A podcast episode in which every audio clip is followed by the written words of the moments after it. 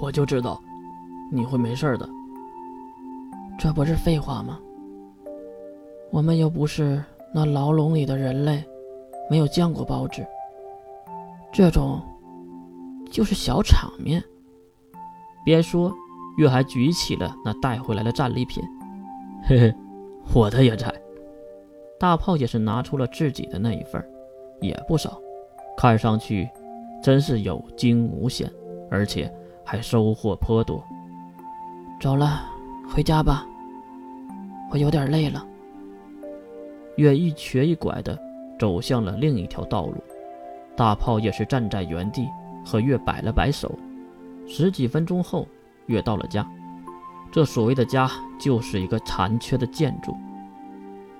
说句实话，我已经被网友祸害的不行了，让我拾荒的设定层出不穷，也不知道为了什么，为什么都喜欢我拾荒呢？跨次元的话听不懂，但是也是因祸得福吧。拾荒的次数变多了，月也是积累了不少的经验。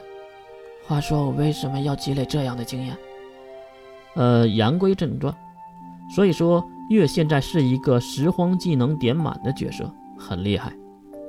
走到自己所谓的床边，月一下子就栽倒下去。他不仅是身心疲惫，心里还有一种说不出的悸动。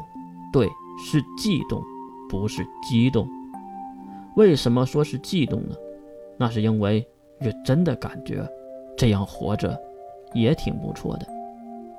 今天。好像说了好几次这样的话了。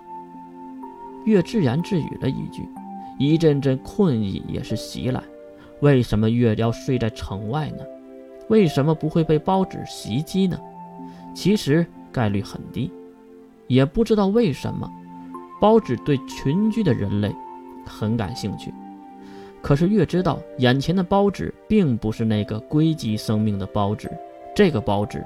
是使命之徒释放进化后的产物，一种针对地球文明的怪物。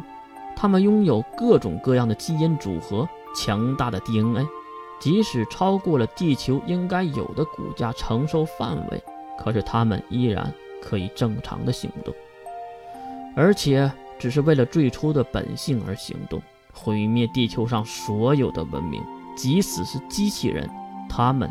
也不会放过。想到这里，月已经沉睡。睡梦中，月梦到了末日之战，使命之徒和始祖之徒们的战斗。人类已经强大到可以和他们对抗，甚至可以击败他们。如果月没有提前暴毙，那末日之战真的就变成了末日之战了吧？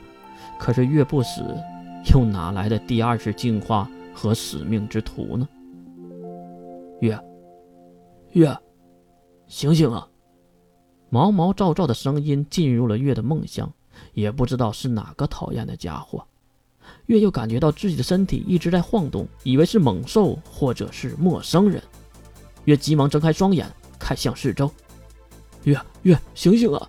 没想到的是，大炮的胖脸映入眼帘。你干嘛呀你？刚喊出一句，大炮就用力的摇头，用手来回的比划着什么。这个家伙是怎么了？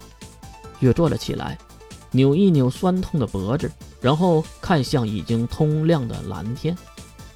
话说，月的话没有说出口，就发现了大炮来这里的原因了。远处的向阳城外，密密麻麻一片片赤红色的甲壳虫。